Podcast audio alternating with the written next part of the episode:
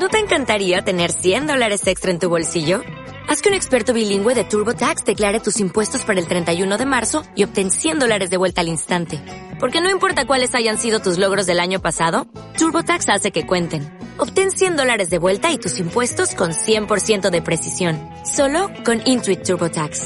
Debes declarar para el 31 de marzo. Crédito solo aplicable al costo de la presentación federal con TurboTax Full Service. Oferta sujeta a cambios o cancelación en cualquier momento.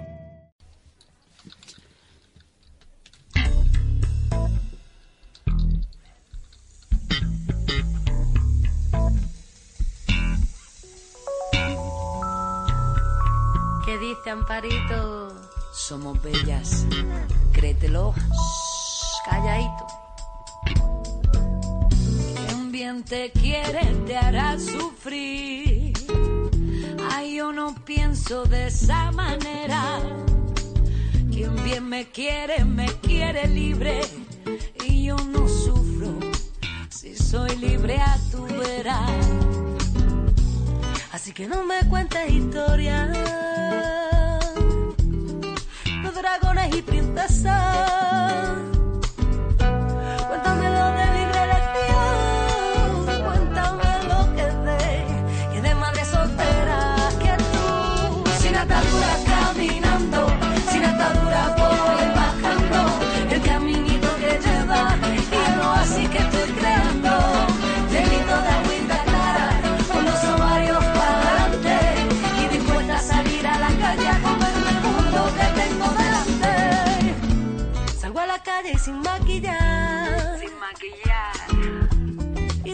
Lejos saludo a los barcos. La gente pasa y se queda pillada para para. Con los pelillos de mi sobaco, que sí porque yo. Por fortuna y por convicción. Creo en la suerte que a mí me espera. En mi constancia, en mi cerrazón, para conseguir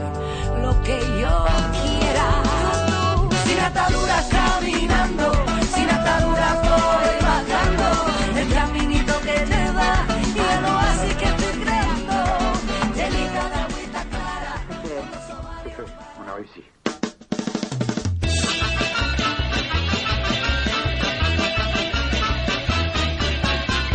c'est un métier pour nous taper dans les bancs, se taire, surtout ne pas les rayer, sinon c'est pris du sang.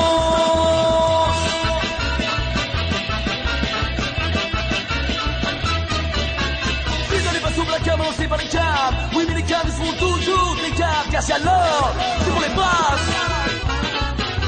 3, 4, 5, 6. Mamadou, 3, 4, 5, 7 Mamadou, 3, 4, 5, 7 Reste dans sa tête Escribo desde la fealdad y para las feas, las viejas, las camioneras, las frígidas, las mal folladas, las infollables, las histéricas, las taradas, todas las excluidas del gran mercado de la buena chica. Y empiezo por aquí para que las cosas queden claras. No me disculpo de nada ni vengo a quejarme. No cambiaría mi lugar por ningún otro, porque ser Virgin Despentes me parece un asunto más interesante que ningún otro. Me parece formidable que haya también mujeres a las que les guste seducir, que sepan seducir, y otras que sepan casarse, que haya mujeres que huelan a sexo y otras a la merienda de los niños que salen del colegio. Formidable que las haya muy dulces, otras contentas en su feminidad, que las haya jóvenes, muy guapas, otras coquetas y radiantes. Francamente, me alegro por todas las que les convienen las cosas tal y como son. Lo digo sin la menor ironía. Simplemente yo no formo parte de ellas. Seguramente yo no escribiría lo que escribo si fuera guapa, tan guapa como para cambiar la actitud de todos los hombres con los que me cruzo. Yo hablo como proletaria de la feminidad. Desde aquí hablo hasta ahora y desde aquí vuelvo a empezar. Cuando estaba en el paro no sentía vergüenza alguna de ser una paria, solo rabia. Siento lo mismo como mujer. No siento ninguna vergüenza de no ser una tía buena. Sin embargo, como chica por la que los hombres se interesan poco, estoy rabiosa. Mientras todos me explican que ni siquiera debería estar ahí. Pero siempre hemos existido. Aunque nunca se hable de nosotras en las novelas de hombres, que solo imaginan mujeres con las que querrían acostarse. Siempre hemos existido, pero nunca hemos hablado. Incluso hoy, que las mujeres publican muchas novelas, raramente encontramos personajes femeninos cuyo aspecto físico sea desagradable o mediocre. Incapaces de amar a los hombres o de ser amadas. Por el contrario, a las heroínas de la literatura contemporánea les gustan los hombres, los encuentran fácilmente, se acuestan con ellos en dos capítulos, se corren en cuatro líneas y a todas les gusta el sexo. La figura de la pringada de la feminidad me resulta más que simpática, es esencial. Del mismo modo que la figura del perdedor social, económico, político. Prefiero a los que no consiguen lo que quieren, por la buena y simple razón de que yo misma tampoco lo logro. Y porque, en general, el humor y la invención están de nuestro lado. Cuando no se tiene lo que hay que tener para chulearse, se es a menudo más creativo. Yo, como chica, soy más bien King Kong que Kate Moss. Yo soy ese tipo de mujer con la que no se casan, con la que no tienen hijos. Hablo de mi lugar como mujer siempre excesiva, demasiado agresiva, demasiado ruidosa, demasiado gorda, demasiado brutal, demasiado viril, me dicen. Son, sin embargo, mis cualidades viriles las que hacen de mí algo distinto de un caso social entre otros. Todo lo que me gusta de mi vida, todo lo que me ha salvado lo debo a mi virilidad. Así que escribo aquí como mujer incapaz de llamar la atención masculina, de satisfacer el deseo masculino y de contentarme con un lugar en la sombra. Escribo desde aquí, como mujer poco seductora pero ambiciosa, atraída por el dinero que gano yo misma, atraída por el poder de hacer y de rechazar, atraída por la ciudad más que por el interior, siempre citada por las experiencias incapaz de contentarme con la narración que otros me harían de ella. No me interesa ponérsela dura a hombres que no me hacen soñar. Nunca me ha parecido evidente que las chicas seductoras se lo pasen tan bien. Siempre me he sentido fea, pero tanto mejor, porque esto me ha servido para librarme de una vida de mierda junto a tíos amables que nunca me habrían llevado más allá de la puerta de mi casa. Me alegro de lo que soy, de cómo soy, más deseante que deseable. Escribo desde aquí, desde las invendibles, las torcidas, las que llevan la cabeza rapada, las que no saben vestirse, las que tienen miedo a doler más, las que tienen los dientes podridos, las que no saben cómo montárselo, esas a las que los hombres no le hacen regalos, esas que follarían con cualquiera que quisiera hacérselo con ellas, las más zorras, las putitas, las mujeres que siempre tienen el coño seco, las que tienen tripa, las que querrían ser hombres, las que se creen hombres, las que sueñan con ser actrices porno, a las que les dan igual los hombres pero sus amigas les interesan, las que tienen el culo gordo, las que tienen vello duro y negro que no se depilan, las mujeres brutales, ruidosas, las que lo rompen todo cuando pasan, a las que no les gustan las perfumerías, las que llevan los labios demasiado rojos, las que están demasiado mal hechas como para poder vestirse como perritas calentonas, pero que se mueren de ganas, las que quieren vestirse como hombres y llevar barba por la calle, las que quieren enseñarlo todo, las que son púdicas porque están acomplejadas, las que no saben decir que no, a las que se encierra para poder domesticarlas, las que dan miedo, las que dan pena, las que no dan ganas, las que tienen la piel flácida, la cara llena de arrugas, las que sueñan con hacerse un lifting, una liposucción, con cambiar de nariz, pero no tienen dinero para hacerlo, las que están desgastadas, las que no tienen a nadie que las proteja excepto ellas mismas, las que no saben proteger, esas a las que sus hijos les dan igual, esas a las que les gusta beber en los bares hasta caerse al suelo, las que no saben guardar la apariencia. Pero también escribo para los hombres que no tienen ganas de proteger, para los que querrían hacerlo pero no saben cómo, los que no saben pelearse, los que lloran con facilidad, los que no son ambiciosos ni competitivos, los que no la tienen grande ni son agresivos, los que tienen miedo, los que son tímidos, vulnerables, los que prefieren ocuparse de la casa que ir a trabajar, los que son delicados, calvos, demasiado pobres como para gustar, los que tienen ganas de que le den por el culo, los que no quieren que nadie cuente con ellos, los que tienen miedo por la noche cuando están solos.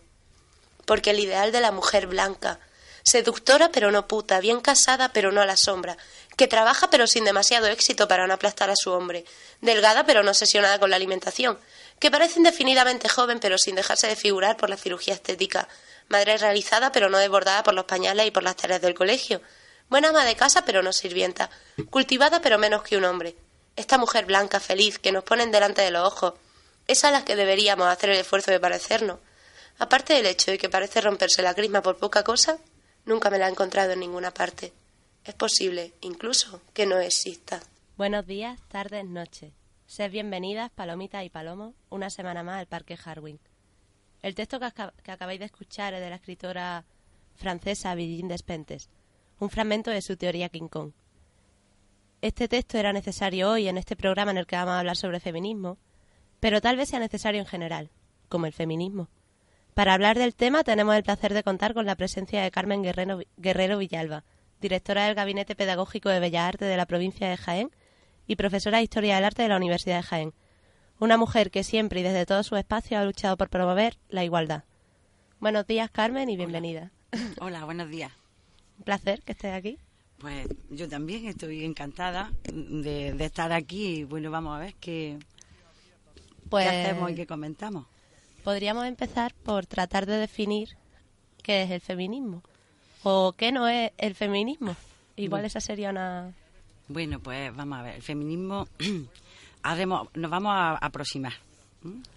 Sobre todo a lo que es el feminismo contemporáneo. Pues bueno, yo creo que el feminismo es un movimiento político, activista, que mm, plantea, bueno, en su primer momento lo que plantea es a, a raíz de, cómo están las mujeres y, cuál- y qué hacen las mujeres y qué se dice sobre ellas, puede mm, romper eh, todo ese tipo de, de ideas extrañas, raras, malintencionadas, intencionadamente perversas hacia, hacia las mujeres, pues construyendo una teoría filosófica, una teoría política crítica, eh, luchando en la calle pues a través de una serie pues de reformas mm, luchando contra las estructuras del Estado fundamentalmente mm, con un sentido anticapitalista. Eh, además de eso mm, planteándose también una lucha mm, de las propias mujeres de un cambio hacia las mujeres mm, en torno a, a lo que a lo que bueno el texto en algún momento nos ha recordado no y mm, en fin en definitiva decir que puede, que el feminismo es, yo creo que he intentado son muchas cosas ¿eh? es decir desde esa teoría Sí. política filosófica crítica el activismo político directo También el está la economía feminista, que es muy interesante. Y claro, pero todo eso, el objetivo fundamental, pues, es mm, conseguir la independencia y la autonomía de, de, las mujeres y de las mujeres pensar por, por nosotras mismas. Yo creo que ese es un poco el objetivo. ¿De cara a qué? Pues de cara a que la, la sociedad, el, el conjunto de la estructura y del Estado, mm, que cambien. Y que cambien a- para mm, romper y desequilibrar toda esa serie de perfiles que se tienen sobre las mujeres, ¿no? Y ahí hay un elemento fundamental que se habla mucho y no sé si se acaba de integrar, que una de una lucha directa en torno a la práctica propia política de las mujeres en el ámbito general de la sociedad como la práctica política propia y personal de las mujeres pues tiene que ver mucho con, con- con el patriarcado con ese sistema de dominación que los estados a lo largo de la historia han ido adaptando y readaptando y que hace que mm, el do- que los hombres dominen, tengan dominio sobre las mujeres y sobre todo que mm, divulguen y difundan un desprecio hacia todo lo que significa el, ser mujer. No sé, no me quiero enrollar mucho, pero un poco por ahí. Es decir, que son muchas cosas y lo vemos un poco en distintos ámbitos, ¿no? Decir, cuando hablamos más en plan filosófico-político, en la lucha feminista en la calle, en el ámbito diario de las mujeres por cambiar su propia práctica. En fin, un movimiento, yo creo, en general, podemos considerar el feminismo como un movimiento mm, eso pues, político y que, y que aboga por el por el cambio de, de- papeles de las mujeres y por el cambio de la sociedad. Y bueno, al contrario de lo que mucha gente cree, y que es una de las armas en las que se escudan para desprestigiar y rechazar el feminismo, eh, este no es, contra- no es el contrario al machismo. O sea, si hablamos del contrario, el, el opuesto al machismo sería el embrismo, que no, no tiene nada que ver con el feminismo, es lo contrario. Y bueno, eh, al fin y al cabo el feminismo es un movimiento a favor de la igualdad, pues eso, entre las personas, ¿no? Da igual que sean hombres, mujeres, trans, en fin. Entonces, ¿tú crees que esa lucha es una cuestión solo de mujeres o No, es decir, sabes que hay muchas corrientes que abogan porque el feminismo es una cosa de mujeres y que hay que crear espacios excluyentes y luego están las que creen en los espacios incluyentes.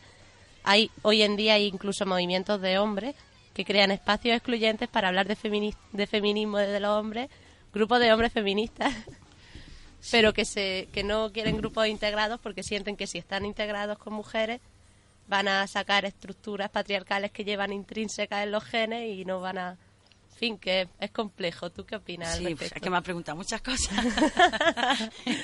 Vamos a ir por partes. Lo del tema del machismo frente al feminismo. Yo creo que eso, en fin, yo no le daría mucha importancia porque aquí yo creo que se vuelve a reproducir de manera perversa cómo se enjuicia, y cuando hablamos cómo se enjuicia el tema del feminismo y el tema de las mujeres. Se hace con una, mm, con una polaridad entre eh, bueno y malo, podríamos decir, ¿no? Entonces, esa misma, ese binarismo que se da en todas las lecturas que se hacen sobre sobre sobre las mujeres, es decir, que eh, que se inician en el siglo XVIII con la filosofía de la ilustración, la mujer naturaleza, el hombre razón. para aquí tenemos- eh, eh, estamos planteando un tema como el tema de los opuestos. Yo creo que eso que no tiene sentido. Y con la, aunque bueno, sí se dice, pero en fin, yo no le daría más. Pero lo, lo triste es que la mayoría de la gente... Porque volvemos, tú dices volvemos a- en la calle en un bar, no, yo soy feminista y te miras en plan Sí. de, pues vaya, Si y te diablo. orgullosa. Pues sí. Sí, yo creo que sí, que ese es otro tema, ¿no? Es decir, que ahí entonces, e- ese, ese tipo de discurso es un discurso, yo creo que ya un poco chabacano, ¿no? Es decir, el, el- el opuesto, ¿no? Y que no lleva a ningún sitio. Eh, de la otro, de las otras cuestiones que, que planteaba, pues espérate que se me ha olvidado, a ver, por Se hacer hablaba de si la, la lucha feminista es una lucha solo de mujeres solo de o es una lucha de más personas. Mm, ea, eso sí, sí. Vamos a ver. Ahí hay una cosa. Tenemos mm, que mirar la historia. Y como es la historia de las mujeres desde el principio de los tiempos, entonces sabemos, yo no me voy a extender mucho en esto, pero sabemos que las primeras que han levantado la voz con esa situación injusta y contra las mujeres han sido las mujeres. Por ejemplo, Christine de Pisan, ¿eh? por ejemplo, que ella decía que si los libros los escribieran, los libros sobre las mujeres las escribieran las mujeres, no saldrían tan mal paradas porque las mirarían con otros ojos, por ejemplo, ¿no? Luego tenemos, pues bueno, a lo largo de la historia, ¿quiénes son las mujeres que las sufragistas que piden el voto? Es decir, ahí hay una reivindicación política eh, mm, de, de participación y que se les considere seres políticos. ¿eh? Y entonces, ¿quién, ¿quién lleva esa lucha adelante? La llevan las mujeres. De hecho, eh, mm, triste desde luego, pero bueno, fue así. El que su- mm, sufragistas de Estados Unidos, que son las primeras que comienzan con esta lucha, eh, apoyaron de manera decidida el, el voto también para los negros. Después los negros no apoyaron a las feministas. Es decir, que bueno, porque tenemos ahí una experiencia histórica en donde vemos que las mujeres son o somos las que en inicio hemos, hemos, hemos empezado la lucha. ¿Qué pasa? Que en ese camino de la lucha también hay hombres que han estado, eh, que han estado eh, de forma, podríamos decir, han entendido de forma sensible cuál es la situación y lo que tú planteabas, el tema de la igualdad, puede ser una democracia plena, ¿eh? puede ser una sociedad mejor para todo el mundo, y esos hombres han estado ahí en la lucha feminista. Y ahora mismo yo creo que pasa igual. Es decir, que hay, mm, en- digo ya en, en el Estado español actualmente, para no irnos más lejos, ¿no? ¿Qué pasa? Bueno, pues que la lucha feminista desde los años 70, en concreto que en concreto de los años 73-74, ha sido una lucha que la bandera la, la llevamos las mujeres, pero que también ahí ha habido, ha habido hombres y está habiendo hombres que eh, están un poco por lo mismo. Porque no es solo una cosa de mujeres, sino que lo que se trata es cambiar la estructura social. Claro, Y entonces ahí re- no redefinir, sino son nuevos papeles. ¿eh? A mí el texto ese me recordaba decir que, mm, que posiblemente haya, esperemos que haya algún tiempo en que no haya que escribir como se escribía en el texto, en el te- reivindicando el ser tú misma. No con los estereotipos que te ponen, ¿no? Que es un poco lo que planteaba el texto. Y entonces, pues, yo creo que no es, es una, es una lucha de todo el mundo, pero ahora lo que está claro, por lo menos por la experiencia histórica que tenemos y la experiencia real actual, es que esa lucha la llevamos las mujeres. Mm, Y que ahí ya tienen que, Claro, pero luego también va, siempre hay luchas, digamos, que van en paralelo o incluso muchas veces van de la mano. Por ejemplo, la comunidad LGTB, los lesbianas, gays, Sí, bisexuales, sí. intersexuales, pues tienen, al fin y al cabo, si están luchando contra la estructura patriarcal, las mujeres no somos las únicas oprimidas con- por esa estructura que lo domina todo. Entonces, al final es fácil, ¿no? Que haya luchas convergentes contra el mismo Claro, fíjate, ahora que, enemigo. que dice esto, fíjate, el feminismo, el feminismo se inicia, el feminismo contemporáneo en el Estado español se inicia con una contestación fuerte, por ejemplo, a los papeles asignados a hombres y mujeres desde la perspectiva de las mujeres. Y uno fundamental el tema de la sexualidad. decir, que yo recuerdo eh, bueno, recuerdo que está ahí porque es la historia, que una de las cuestiones fundamentales es que sexualidad no es maternidad. Es decir, es separar esa doble función, una cosa es la sexualidad, la sexualidad libre, ¿eh? y otra cosa es la maternidad elegida.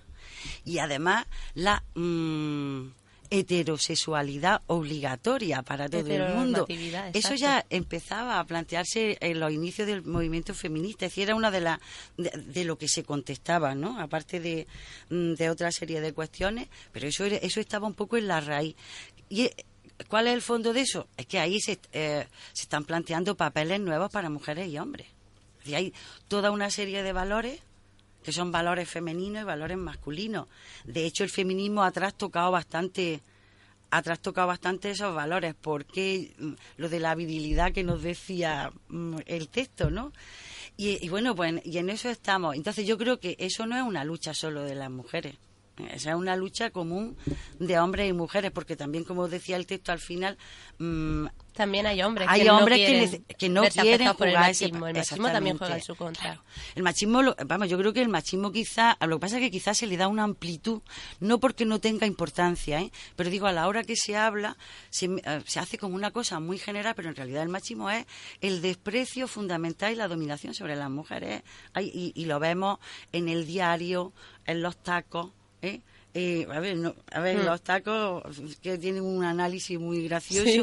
y entonces y, y bueno, entonces eso ya, pues de una manera muy simple, se dice, bueno, pues eso es machista. Si identificamos lo que son las actitudes, rápidamente las reconocemos. ¿eh? Ahora hay, mismo, hay machismo, claro, hay micromachismos muchos más sutiles, claro, claro. Pero así, en, en el ámbito ese, del, en el ámbito coloquial, lo que te comentan o te dicen, Mm. ah, qué, qué machista y tal, un poco como que se acaba pronto, ¿no? Pero en realidad, si tú profundizas ahí, lo que hay eso es, pues, es desprecio, la idea esa de, subordiniza- de subordinación y el dominio. Que al final independientemente de la manifestación que tenga, un poco va por ahí, ¿no? Y yo creo que los hombres que quieren luchar solos, pues no sé, mm, pero vamos, que, que creo que no, que es una tarea conjunta, aunque ahora mismo Sí. la palabra la tenemos Y nosotras, un- ¿eh? una duda que me surge a mí a veces. eh, ¿Tanto hablar de mujeres puede resultar perjudicial para la causa? Me explico. Añadir la palabra mujer delante de ciertas categorías profesionales o artísticas, es decir, exposición de mujeres artistas o las mujeres políticas de nuestro país. O hacer jornadas de días específicos como muy, muy... como si fuese algo destacable. No nos mantiene en una situación de excepción, como desnaturalizando nuestra actividad, que es como darle un valor añadido al hecho de que, hey, esa tipa está grabando un disco y es una mujer, ¿eh? Que no es un hombre. Sí, ahí la verdad que tenemos tenemos una, una cuestión. Y es que mm, tenemos que hacernos visibles. Y no solo visibles porque estemos, sino porque, porque se nos vea. Y, por, y con el tema eso de mm, señalar mujeres, que son mujeres, no son mujeres, ¿eh? que la mujer es un concepto vacío, muy utilizado por el, por el fascismo y por la ciencia eh, del siglo XIX en contra de- del conjunto de las mujeres, porque tenemos experiencias diferentes, desiguales, muy distintas, y no hay dos mujeres iguales. ¿Me explico? Entonces hay que, Sí. hay que, hay eso hay que señalarlo. Y ahora, el, el poner tanto, al menos yo pienso, que efectivamente a veces resulta reiterativo, pero es que si no, no nos hacemos visibles. ¿Por qué? Porque los discursos culturales, en donde, en el ámbito de los discursos culturales donde eso se plantea, son androcéntricos. Y una manera de invisibilizar, desde el androcentrismo, una manera de invisibilizar a las mujeres a través del lenguaje. Con el universal masculino metemos a los dos géneros, cuando en realidad eh, lo que se está planteando es la, la valoración de un solo de un solo género del masculino, ¿no? Entonces, claro, es una manera de hacer visible de, eh, que estamos. Es decir, mm, puede resultar eh, que puede resultar a lo mejor aparentemente un poco penoso, pero yo creo que ahora mismo es necesario, ¿eh? El que mm, especifiquemos y bueno, en tema de dices, exposiciones de eh, mujeres artistas, o están grabando. Fíjate, en el ámbito, por ejemplo, del arte o de la arte en general, mm, tenemos muchísimos problemas porque la definición de, de las acciones y de quiénes son los sujetos que hacen esas acciones son siempre masculinas. Entonces, eso está invisibilizando a las mujeres. Si no lo hace, y no es verdad eso que dicen, no, no, si es que ahí sabemos que están hombres y mujeres, no es verdad, porque al final siguen siendo hombres, ¿no? O si, si se sigue utilizando el masculino, que lo que hace es mm, invisibilizar la realidad de la aportación Sí, claro. femenina. Claro, de ese- hecho, si hay un grupo, si nosotros fuésemos estuviésemos ahora mismo en un grupo de 15 personas y fuésemos 14 mujeres y un hombre, estaríamos hablando de nosotros. Hmm. Bueno, la O los chicos de la radio, en fin. la prensa algunas veces es increíble, dice, eh, utilizan el masculino y, y en alguna foto, ¿no? El pie de foto utiliza el masculino, entonces hay un hombre y ocho mujeres, Eso es muy corriente, vamos, en Sí. Jaén y en los demás periódicos es muy corriente. Entonces ahora mismo yo creo que es necesario, aún no está, mm, no sé, cuando, cuando se dice el masculino, yo no sé, o por lo menos casi me atrevería, me arriesgaría a pensar que no todo el mundo tiene en la cabeza hombres y mujeres, ¿eh? Mm. Y cuando se dice el femenino, ahí sí que es verdad que no todo el mundo tiene la cabeza hombre y mujer. No, ahí está, eh, claro, Cuando decimos yo digo mujeres claramente. mm, nosotras y estoy con hombres, la gente me mira raro. Bueno, sí, eso ya o te, o te- no te escupen. Pero que bueno, y ahí defienden. ¿ves?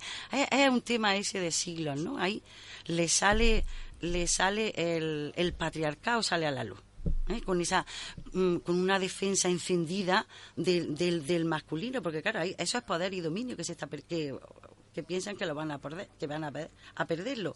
Cuando el tema sería más que pensar que se va a perder, es un tema que vamos a construir algo distinto, algo nuevo en donde estemos, ¿no?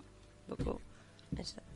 De hecho, por ejemplo, bueno, ahora mismo el tema de actualidad en los últimos meses en este ámbito está siendo la reforma de la ley del aborto, que muchas pensamos que es una manera pura y dura de dominarnos, o sea, de decir vosotras vais a hacer lo que nosotros decidamos y bueno, es un retroceso en unos derechos que ni- desde mi punto de vista no habían llegado a conquistarse del todo, pero es que ahora los han capado totalmente. Y es una manera de eso, de decir, los hombres podemos hacer lo que queramos, pero las mujeres tenéis que ateneros a las consecuencias. Claro, eh, sí, es que no, no solo es volver 30 años en la, en la legislación, ¿eh? sino yo creo que es que es todavía más atrás. Sí. Porque esa concepción de la mujer cuerpo para, para la familia, para la procreación y para el deleite del hombre. Eso subya- subyace y vuelve a estar debajo, ¿no? Es decir, en la medida que mm, se utiliza, se quiere utilizar tu cuerpo y no te, no te deja posibilidad ni, que- ni mm, derecho alguno sobre tu propio cuerpo, algo que el feminismo ha luchado desde los orígenes, podríamos decir, del feminismo moderno. Entonces, la verdad que es, es terrible, pero en fin, aquí estamos peleando para que porque el tema del aborto, independientemente de todas las connotaciones que se le quieran dar, yo creo que es un tema de derecho, de derecho a decidir, de las mujeres sobre nuestro propio cuerpo. Y decidir sobre nuestro cuerpo es decidir sobre nuestra propia autonomía, decidir sobre nuestra sexualidad, decidir como sujetos en, en una sociedad. Entonces, claro, yo creo que es más que más que, que ya llegar a, a, a saltarse lo que ha sido la legislación o, o llegar a la, a la antigua despenalización, que no legislación que teníamos, ¿no? Que hasta 2010 no hemos tenido ley de aborto. ¿no? Una ley de plazo. Antes hemos estado todo el tiempo con la despenalización. Y es ¿no? lo que yo decía, que la ley de plazo ya de por sí para muchas era insuficiente o era restrictiva en muchos aspectos. Si ya encima nos ponemos en lo que estamos ahora, Sí, pero vamos, que es un atentado clarísimo a un derecho, a un derecho fundamental de las personas, en este caso de las mujeres, el derecho a decidir sobre nuestro propio cuerpo. Y no solo eso, sino el derecho a decidir una maternidad, la maternidad responsable, que se ha dicho. Es decir, es decir, yo quiero ser madre. Es decir, las mujeres yo creo que tenemos ahí mm, una capacidad importante, que es decidir si tú quieres ser madre o no quieres ser madre. Pero no necesariamente todas las mujeres tienen que ser madres. A ver. Exacto. que se- y entonces o no fíjate tienen que... que serlo cuando Ea. Cuando no tienen que serlo, o cuando no tú lo serlo. Y entonces, claro, ahí volvemos otra vez a lo que yo te decía antes, que es bastante más profundo. Es, primero, no solo ya el derecho, y pero confinar de nuevo las mujeres a lo que eran sus tareas fundamentales dentro del ámbito de la familia, que es, es la, la reproducción y el cuidado de los hijos y, y, y- y punto. ¿no? Entonces, la verdad que es grave. Espero que que está habiendo bastantes luchas y que parece que las ideas están claras en los ámbitos en donde ahora mismo se, se, se defiende un, pues yo qué sé, desde el aborto fuera del Código Penal hasta una ley de aborto o en contra de, del proyecto de, de, Galar- de Gallardón, ¿no? Sí, bueno. Y otro tema que también, bueno, siempre que se habla de mujeres es inevitable que, que salga, ¿no? Tristemente es así, pero es la violencia de género. Es decir, la violencia de género sigue existiendo y es aterrador ver las cifras, porque además detrás de las cifras siempre están las no cifras. Es decir, en las cifras salen las estadísticas oficiales, pero todas sabemos que hay muchas que no se denuncian, hay muchas que no salen en las noticias que no solo son las muertas, son las que, aunque no lleguen a matarlas, están muertas en vida, ¿no? ¿Crees que ha habido avances en eso? ¿Crees que algún día conseguiremos superar ese lastre que es la violencia de género? Yo espero que, que, que sí, que lo, que, que lo consigamos, ¿no? Pero vamos, mm, ahora mismo desde luego la situación es una situación de horrible en el sentido en que mm, no vamos eh, la violencia se ejerce de una manera brutal y sádica contra las mujeres. No es ya una violencia sutil de lo que significa, es un poco el grado ya mm, mm, superior de lo que es la dominación de las mujeres, es decir, es dominar y es segar la vida de las mujeres, ¿no? Y que ahí estamos en un momento en que en que yo creo que todas las fuerzas y toda, todo lo que se pueda es poco, ¿no? Para luchar por contra contra esas actitudes ¿eh? Mm, de dominación hacia las mujeres que tiene que ver claro y ahí es importante el tema de la educación Exacto, por- justo lo iba a pensar porque yo, por ejemplo, yo trabajo con, con menores, ¿no? Y muchas veces las propias chavalas son las que te dicen que a ellas les gusta que sus novios sean celosos, que a ellas les gustan que sus novios las controlen, porque si no es como si no estuviese enamorado. Es decir, tienen ese concepto de. Un concepto de amor romántico tan. No sé, tan perverso que ellas mismas a veces son tan machistas o más que los propios chicos. O sea, claro eso es lo que no tremendo. Vamos, yo como lo veo es que siguen esos modelos culturales imperantes, que el patriarcado se ha, se ha encargado de, de que se queden bien asentados y que esos modelos no han desaparecido. Es decir, esa actitud de, de las jóvenes, o la- no solo ya de las chicas jóvenes, sino también de los chicos, ¿no? El ejercer la violencia desde, bueno, desde un piropo, que el tema ya no decía, es desde el piropo hasta ya podíamos ir mm, abriendo, abriendo el abanico y iría en- aumentando los grados ¿no? de, de violencia y dominación violencia hacia las mujeres. Entonces yo creo que ese es un tema de cuestión de educación. ¿eh? Sí, sin duda la educación tenemos una desde mi punto de vista tenemos muchas carencias de educación sexual, de educación afectiva, de coeducación. Pero bueno, se van haciendo cosas, se va intentando. Ahí están los grandes titanes, que son los medios de comunicación, que algunas músicas, pero bueno, La iglesia. poquito a poco la iglesia. Con la iglesia hemos topado, La no nos iglesia, la olvidemos. moral, es decir, que hay todavía Sí. eh, estamos un poco Las cercadas propias- en ese las propias sentido. mujeres, las propias madres muchas veces que transmiten sin querer Claro. esos roles machistas a su hijo y a sus hijas, pero bueno, se tiene no nos podemos dar por vencidas, ¿no? No, yo creo que no. Por muy por muy poderoso, por muy grande que pueda parecer el adversario o los adversarios, habrá que seguir ahí al pie del cañón. Sí, yo creo que, que sí, vamos, que yo creo que no. Es decir, mira, pues yo en el tiempo que llevo de lucha feminista, mm, hablar abiertamente sobre el tema de la violencia contra las mujeres, aunque era una violencia encubierta y tal, o que las mismas mujeres, el hecho de que las mismas mujeres denuncien y demás, como que eso quedaba en el ámbito de lo privado. Eso ya hoy lo estamos discutiendo, estamos en el ámbito de lo público. Yo creo que eso es un, es un avance, ¿no? Sí, Y hay que- avance.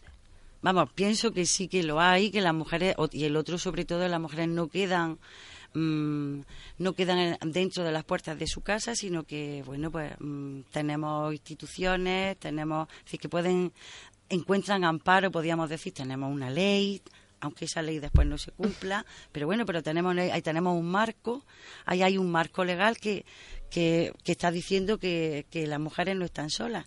Luego, claro, nos quedan muchas otras cosas, como comentábamos, del tema de la, de la educación, los modelos culturales, mm, que eso que quizá eso sea algo más, más difícil de erradicar, pero que hay que ir a por ello. Sí, paso a paso y poquito a poco, pero sin pausa, ¿no? Pues Carmen, muchísimas gracias por haber compartido este rato con nosotras. Esperamos Que tú también lo hayas disfrutado. Pues yo sí. No sé si a lo mejor no te deja mucho hablar. Es que yo no estoy aquí para hablar. yo estoy aquí para escucharte. Cuando pillo el hilo, lo pillo. Eso está bien, sí. Eso pretendíamos trayéndote aquí.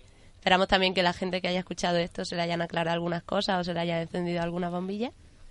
Y nada, esta es tu casa, vuelve cuando quieras. Eh, pues yo encantada. Cuando queráis estoy aquí. Venga, pues Gracias. muchas gracias Carmen, hasta luego. Bueno, solo quería pedirles disculpas a todos los chicos del sanatorio Arismendi y de alguna manera dedicarles este tema, que fue el primer tema que realmente escandalizó a la teleplatea de aquella época. ¿no? Hoy conocí a un chico que con muchas chicas sale. Lo tratan como un campeón por sus hazañas sexuales.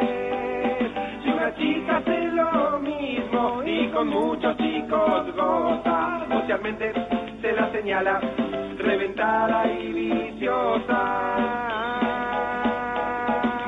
Hoy mi vagina pide igualdad, con muchos hombres me quiero acostar. Hoy mi vagina pide libertad, como los hombres quiero el sexo. Bueno, hubo mucho lío con los camarógrafos. Era la primera vez que se veía una vagina por televisión, ¿no es cierto? Yo no quise hacer una escena de mal gusto. Lo único que quería era expresar mi deseo de libertad sexual. Porque se reprime mucho al sexo. Se lo esconde, se lo esconde para que te des más ganas. Te lo muestran de a poco para que lo desees. Culo en tapa de revista. Culo para que mires un programa, culo para que compres tapas para empanadas y mostrándote todos esos culos inalcanzables. Te meten en la cabeza el deseo de tener lo que no tenés, desear lo que no necesitas y así tenerte colgado toda la vida de la teta de esa vaca puta de la que sale toda la bosta de esta sociedad de mierda. Pero Mi lesbiana testícula de Jehová, antiperonista, rebelde, pertinaz, contumaz y puta.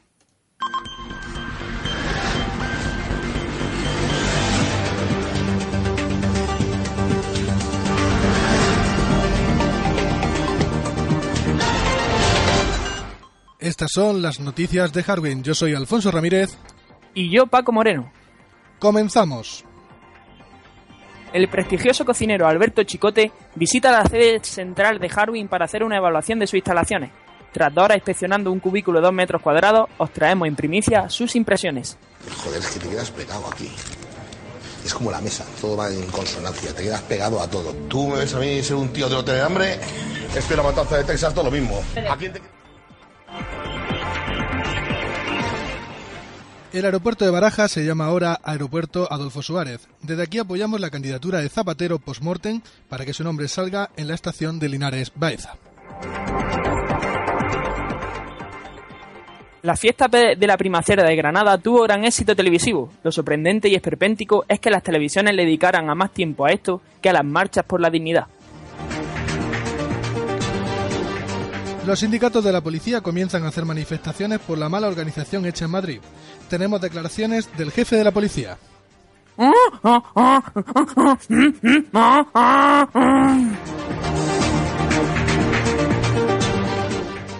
Pablo Chinaski, el afamado escritor de poesía erótica, ha acudido esta misma tarde a la presentación del libro La ley de las entrañas, en la sala Mae West de Granada. Se estima que dentro de nueve meses Granada experimentará un aumento de la natalidad de un 200%. La correctora ortográfica de Harwin, María Pei, ha convulsionado al pueblo de Castellón al intentar tirarse de lo alto del campanario de la iglesia. Mientras la policía la salvaban y la llevaban al cuartelillo, María no paraba de gritar. ¿Cómo pueden escribir mujer con H? Cristiano Ronaldo echa la culpa de las guerras mundiales, de la caída del Imperio Romano y de la extinción del Hecho a Undiano Vallenco.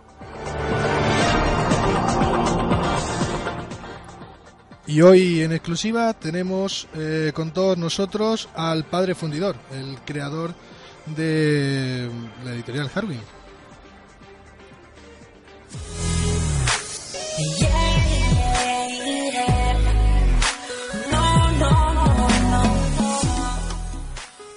Eh, muy buenos días, eh, padre fundidor. Hola, buenas. ¿Cómo están ustedes aquí, mis mi grandes amigos, mis amigos, mi hijo, los, todos los representantes de Harwin? ¿Qué tal? Eh, bueno, pues empezar preguntándote cómo surgió la idea de Harwin, que cómo se, cómo se le ocurrió a usted esto. Pues yo, Alfonso, te, te lo voy a decir claro, claro y rotundamente porque porque yo estaba, me acuerdo que era un día, un día soleado, un día donde estaba hastío de esta vida, ¿no? Y, y comprendí una cosa importante y es que el mundo está lleno, el mundo está lleno de gente que no quiere saber, el mundo está lleno de ignorancia, el mundo está lleno de gente que le importa una mierda todo. Y yo me dije, yo como padre fundidor dije, voy a crear aquí una plataforma para que la gente se entere de lo que va esta movida, tío, ¿entiendes? Así que dije, tío, voy a crear Harwin. Y me dijeron, no tiene huevo. Digo que no, Harwin. Ahí lo tienes, como está ahora mismo. Al principio era con J, luego lo cambió usted, cambió usted la H. ¿Por qué? ¿A qué se debe eso? Pues porque ya sabes cómo está esta discriminación que hay respecto a la J, ¿no? A la J de, por ejemplo, a la hora de echar un escupitajo, ¿no? Que empieza con ¿qué le vamos a hacer? Entonces me dijeron, tío, eh, padre fundidor, si no te importa puedes cambiarlo por, H. Y digo, pues mira, ya está, yo voy a seguir llamándole Harwin, como lo creéis. Eh, últimamente han estado contestado, eh, ha estado usted contestando todo tipo de preguntas en, la página oficial de Harwin en, en Facebook. Eh, ¿Cómo es que conoce las respuestas de los grandes enigmas de la vida de, o todas las preguntas que se le plantean? Pues mira, mi querido amigo Alfonso, yo que tengo grandes secretos tuyos que lo sé, ¿no? Por ejemplo, eh, bueno, no voy a decir aquella matanza que ocurrió en tu comunión, pero recuerdo, por ejemplo, que yo siempre iba a esas, cuando yo era un crío, iba a esas discotecas, ¿no? Y me encantaban las luces estas estroboscópicas, estos flashes que te daban. Y para todo el mundo era simplemente eso, ¿no? Una, unas luces, pero pero yo vi algo, vi algo en esas luces, vi una serie de, elementos constantes y, supe que me estaban hablando, tío me contaban los secretos de la gente esas luces estroboscópicas. Y yo supe escucharlas y de ellas he sacado toda esta información. O sea, gracias a la luz de la discoteca, soy un gran sabio, tío. Y para ir terminando esta entrevista, eh, ya que usted ve el futuro, padre fundidor, ¿qué futuro le ve al Parque Harwin? Pues futuro, futuro en Harwin, o sea, increíble va a ser difícil y sobre todo va a costar entender esto, pero al mundo le queda poco, tío. Al mundo le queda poco y a Harwin va a ser quizá una resistencia porque el mundo se va a acabar. Porque van a llegar la, lo, los conejos zombies, ¿sabes? Uh -huh. Y van a acabar con toda la vida sobre la faz de la Tierra y entonces Harwin se erguirá no solo, tío, no solo como algo para escribir, una red social de, de escritores, no, sino como la única resistencia la única resistencia de la Tierra. Eh, sí, el señor Padre Fundidor, también tenemos con nosotros al otro lado del micrófono a Lorenzo García. Que, Hombre, Lorenzo. Que tiene, tiene una última pregunta que hacerle y, y esperemos a ver si puede resolverla. Adelante, Lorenzo.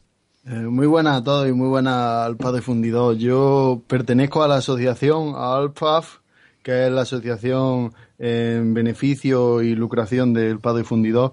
Y nosotros queríamos preguntarle sobre sus pasados proyectos, porque hemos estado investigando y usted tuvo que ver en el Titanic, fue uno de sus primeros proyectos, también en, en el ataque a las Torres Gemelas. Y, no sé, ¿hay algún proyecto más por ahí? ¿Qué nos puede decir de esos proyectos suyos? Que bueno, algunos tuvieron éxito y otros no. Bueno, mi gran amigo Lorenzo, ¿no? Que siempre está buscando las llaves de su casa, que no sabe dónde te las dejas. Pues mira, mis antiguos proyectos, mucha gente los verá como, como jodidos fracasos, pero no es verdad. Por ejemplo, el Titanic se tuvo que hundir porque estaba lleno de ignorancia hasta los topes, tío. Entonces tuve, tuve, simplemente tuve que, que hundirlo. Y entonces lo de las Torres Gemelas, bueno, eso fue una equivocación, ¿no? Eso fue que dijimos, tío, padre fundidor, ¿puede hacer algo guapo? Y dije, no, tío. Y mis amigos se cabrearon. Mm. Y por último, los futuros proyectos que tiene Harwin, pues déjame que te diga que ahora Harwin está lleno de una serie de personajes, una serie de personas como Kilbull, por ejemplo, como Beethoven, que van a tomar un papel muy activo, un papel activo dentro de esta página. Y espero que, que vosotros y con estos personajes, toda esta gente, se forme una familia que criticáis mucho a mi amigo Paco porque dice que todo es una familia, pero en el fondo es lo que pretendo, tío. Sois mis hijos. Muchísimas, hijos del Padre Fundidor. Muchísimas gracias, Padre Fundidor. Terminamos aquí esta maravillosa entrevista con el origen, el, el, el alfa y el omega de Editorial Harwin y, y, le damos las gracias, Padre Fundidor. Terminamos aquí las noticias. Continuamos en el Parque Harwin.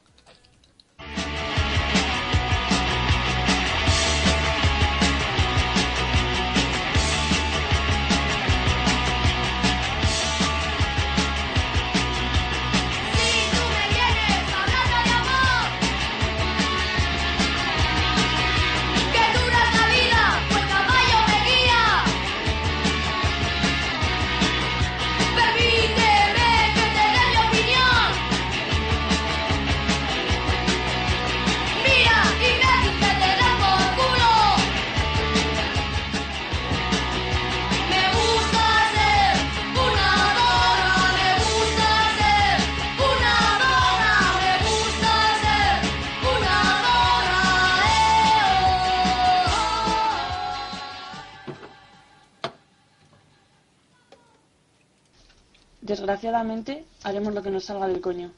Por mis Russell. Soy mujer y soy feminista, y no me avergüenza decirlo, ni tampoco me da miedo.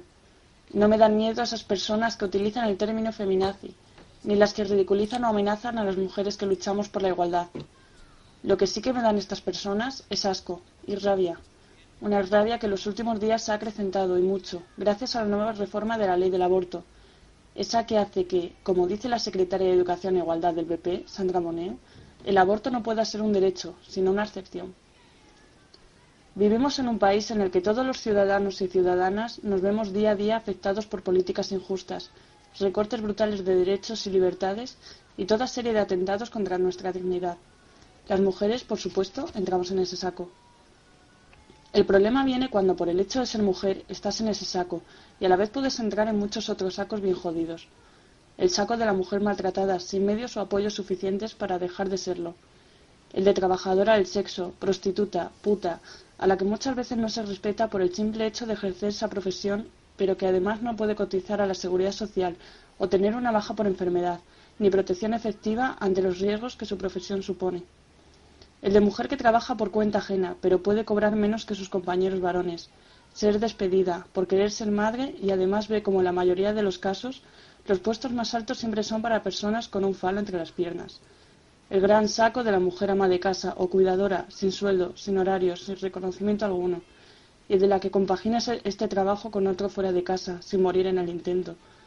El saco de la mujer inmigrante, sin derecho a la sanidad, ni a circular libremente por la calle si no lleva un papelito encima que así se lo permita. Y así, un largo etcétera. Quieren convertirnos en ciudadanas de segunda, Quieren engañarnos con una falsa capa de igualdad que no llega ni de lejos a eliminar las cuestiones que nos mantienen siempre por debajo de los varones en este sistema patriarcal y machista. Porque, nos guste o no admitirlo, vivimos en un sistema creado por y para hombres blancos y occidentales. Es por ello que, además, la igualdad que se propone desde los organismos en muchos casos es una igualdad que no respeta nuestras diferencias, y tampoco queremos eso. Queremos ser iguales sin tener por ello que renunciar a ser diferentes y únicas. Llamadme loca si queréis, o llevadme a la hoguera, porque no me cansaré de decirlo. Y mientras las cosas funcionen así, y la mayor parte de la sociedad siga creyendo en el falso espejismo de igualdad parcial que nos venden desde los organismos oficiales, no será extraño que pasen cosas como esta, como este retroceso brutal en unos derechos que tanto trabajo costó adquirir, a medias en muchos casos, y que ahora nos arrebatan sin el menor pudor. Porque el aborto no es una aberración, ni una excepción, es un derecho de las mujeres, y debería ser reconocido y respetado como tal por la ley. Es más, no creo que la solución sea mantener una ley de supuestos. Una mujer debería poder abortar no solo si cumple X requisitos, sino también si simplemente no quiere tener hijos en ese momento o nunca. ¿Qué creen? ¿Que si eso fuera así iríamos a abortar mensualmente? ¿Por gusto? Sinceramente, no creo que un aborto sea una experiencia apetecible para ninguna mujer. Pero existen errores, fallos de métodos anticonceptivos, violaciones, riesgos. Es parte de nuestra condición de hembras la posibilidad de quedarnos embarazadas, pero no debería ser, en ningún caso, nuestra obligación. La mujer tiene que poder elegir si ser o no ser madre, y cómo, y cuándo serlo. A los y las que se les llena la boca diciendo que el aborto supone un asesinato, les hacen falta unas cuantas lecciones de biología y también de vida. Dudo mucho que se hayan visto en la situación de no querer o no poder tener descendencia y sentirse obligadas a hacerlo. Estoy segura de que estos señores y señoras de la alta sociedad que están en contra del aborto no dudarían en mandar a su joven hijita a abortar a Londres previo pago si el Borja de turno la, la dejara preñada. Y los que no tengan dinero para eso, pues nada, que no follen. Y si lo hacen, que vayan a Caritas o Cruz Roja a pedir alimentos donados con los que alimentar a sus hijos. Que ya se sabe, donde comen dos, comen siete o que se juegan el pellejo con métodos de aborto clandestinos. Pero esto no es solo una cuestión de clases, es de nuestro cuerpo y de nuestra vida de lo que estamos hablando. La maternidad implica cambios a niveles físicos y vitales que no deberían ser tomados a la ligera, ni, por supuesto, impuestos. Las mujeres tenemos el poder potencial de crear vida, y muchos hombres, demasiados, han intentado, en la mayoría de casos con éxito, controlar ese poder a lo largo de la historia a través de la religión de las leyes y de dictámenes morales, de quemas de brujas y de prohibiciones. Tratan nuestros cuerpos como si les pertenecieran. Los usan en la publicidad para atraer a hombres mostrando cuerpos supuestamente perfectos e inalcanzables. y con esos mismos cuerpos tratan de, esclavi- de esclavizar a las mujeres, intentando que se obsesionen con alcanzar este prototipo de mujer de piel y peinado perfectos, profesional pero buena madre, gran cocinera pero también un amante sexy y complaciente, capaz de poner una lavadora o cambiar unos pañales calzando unos tacones y sin perder jamás la sonrisa. Bueno, si alguna mujer de verdad es capaz de ser así y elige serlo libremente, todo bien. Pero es necesario que comencemos a ver como el mayor y más legítimo derecho el de elegir libremente qué mujer queremos ser, sin vernos continuamente condicionadas por la televisión, la iglesia, las leyes, los hombres y las demás mujeres. Bravo, por aquellas que eligen hacerse la depilación láser y por las que prefieren no depilarse, y las que usan demasiado pintalabios rojo, y las de faldas muy cortas, y las que prefieren no usar faldas ni maquillaje, las que eligen ser vírgenes hasta el matrimonio, y las que prefieren acostarse con mil hombres y no casarse con ninguno, las que se enamoran de otras mujeres, y las que nacieron con un cuerpo de hombre, las que quieren ser ejecutivas y las que prefieren ser amas de casa, las que quieren tener siete hijos y las que sienten miedo de los niños, las que practican yoga y las que prefieren el boxeo, las que solo comen ensaladas y frutas y las que no pueden vivir sin pizza y chocolate, las que están contentas con su cuerpo y las que se esfuerzan por cambiarlo, las amantes de las comedias románticas y las que odian la televisión, las que deciden utilizar su cuerpo como herramienta de trabajo y las que solo son capaces de follar con la luz apagada. Bravo por ellas, bravo por nosotras si somos lo que somos por decisión propia, si realmente somos lo que queremos ser y no lo que otros han decidido. Así que para ti piensa, reflexiona y pregúntate a ti misma y a las mujeres de tu alrededor si os parece bien que los demás decidan por vosotras o que os pongan límites insalvables a la hora de tomar una decisión. Si estáis dispuestas a seguir viviendo en un mundo creado por y para los hombres, o si preferiríais vivir en un mundo en el que todas las personas tuvieran las mismas posibilidades, en el que no fuéramos ciudadanas de segunda y en el que pudiéramos ser realmente las dueñas de nuestros cuerpos y de nuestras vidas.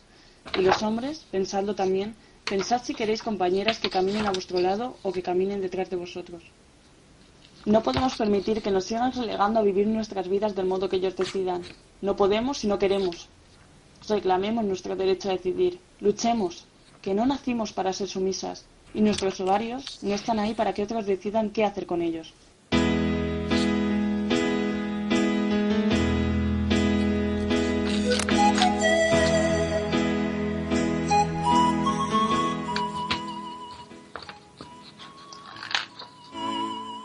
Ay, ya estamos aquí, ya estamos aquí, queridos, queridas, chicos, chicas, personas de todo el mundo que buscan este remanso de paz, este momento. Ay, ay, ay. Por favor, señor Molf, que todavía no le he presentado. Aguarde un poco mientras organizo. Ay, este momento que elegí. Aquí tenemos con nosotros al señor Molf, uno de aquellas personas que también es hija del gran Chinaski. ¿Qué tal, Molf? Muy buena, como te llames. Pero mi, es mi nombre que utilizo cuando voy a eventos de, de poesía y a eventos en los que me gusta mostrar mi corazón a la gente. Yo en realidad me llamo Penélope Cruz Raya. Qué grandioso nombre que, que desborda cantidades y cantidades de añoranza, si me permite. Sí, yo cada vez que leo mi nombre en una carta del banco que me llega o, o en- o en el buzón, cuando antes de coger la carta, siento un sentimiento de añoranza hacia, hacia mi madre y hacia mi padre, hacia mi hermana, no, porque no tengo. Y, pero la añoranza es algo que, que domina mi vida. No te preocupes que yo te hago una hermana. Pero te voy a decir, eh, querido amigo Molf, estás aquí Molf. porque era uno de los hijos de, de, de Chinaski, ¿no? ¿Qué- ¿Cómo se recibe esa noticia en tus truculentas carnes? Yo la noticia la, reci- la recibo como, como si me estuvieran tocando la- la- las partes bajas por donde, por donde habla. Es decir, como si, yo no sé, escuchara un ruido que dice, ¿y esto qué es?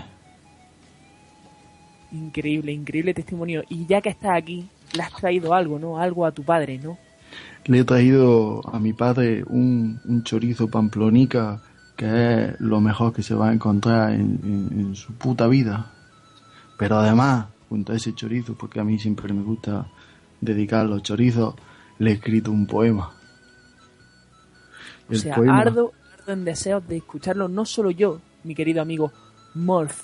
¿Qué nombre más horrendo tiene? Hay que decir, por eso, Penélope Cruz y Raya me llamo.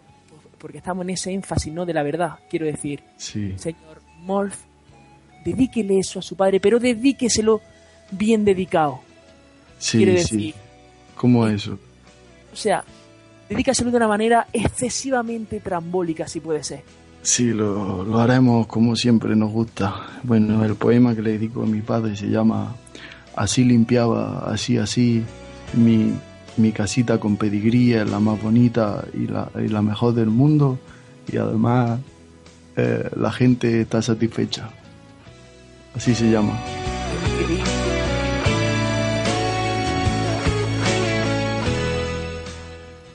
Y con esta emoción fluyamos, fluyamos todos hacia su Pero déjame que empiece. Claro que sí, Morph, claro que sí.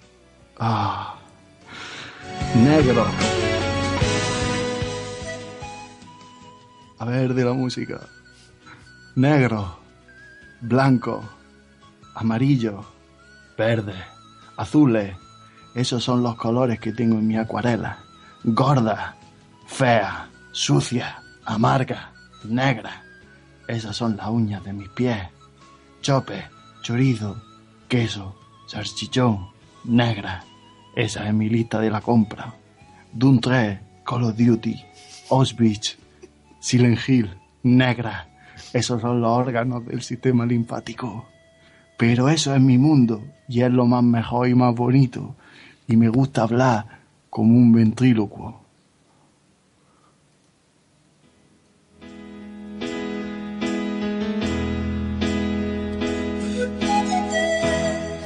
Qué belleza, qué despalpajo, qué Estoy armonía en llorando cada uno ahora mismo.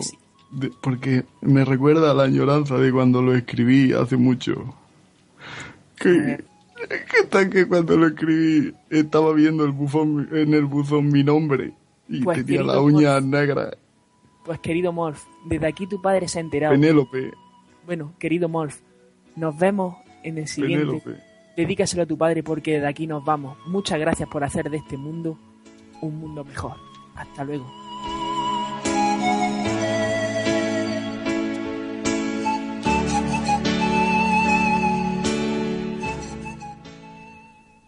Bien, palomitas, pues aquí hasta el, pues hasta aquí el Parque Harwin por hoy.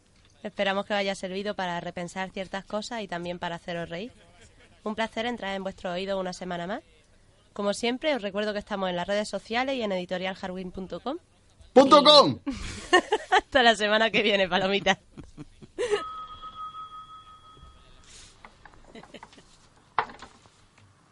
Qu'est-ce que c'est C'est fait, on a réussi.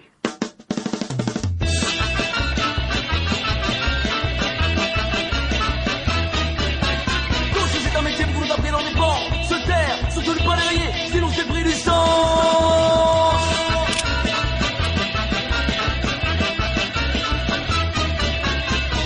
Sous la cam, lancé par les câbles. Oui, mais les câbles seront toujours des câbles cassés à l'or. C'est pour les passes. Motherfucker, 3, 4, 5, 7. Motherfucker, 3, 4, 5, 7.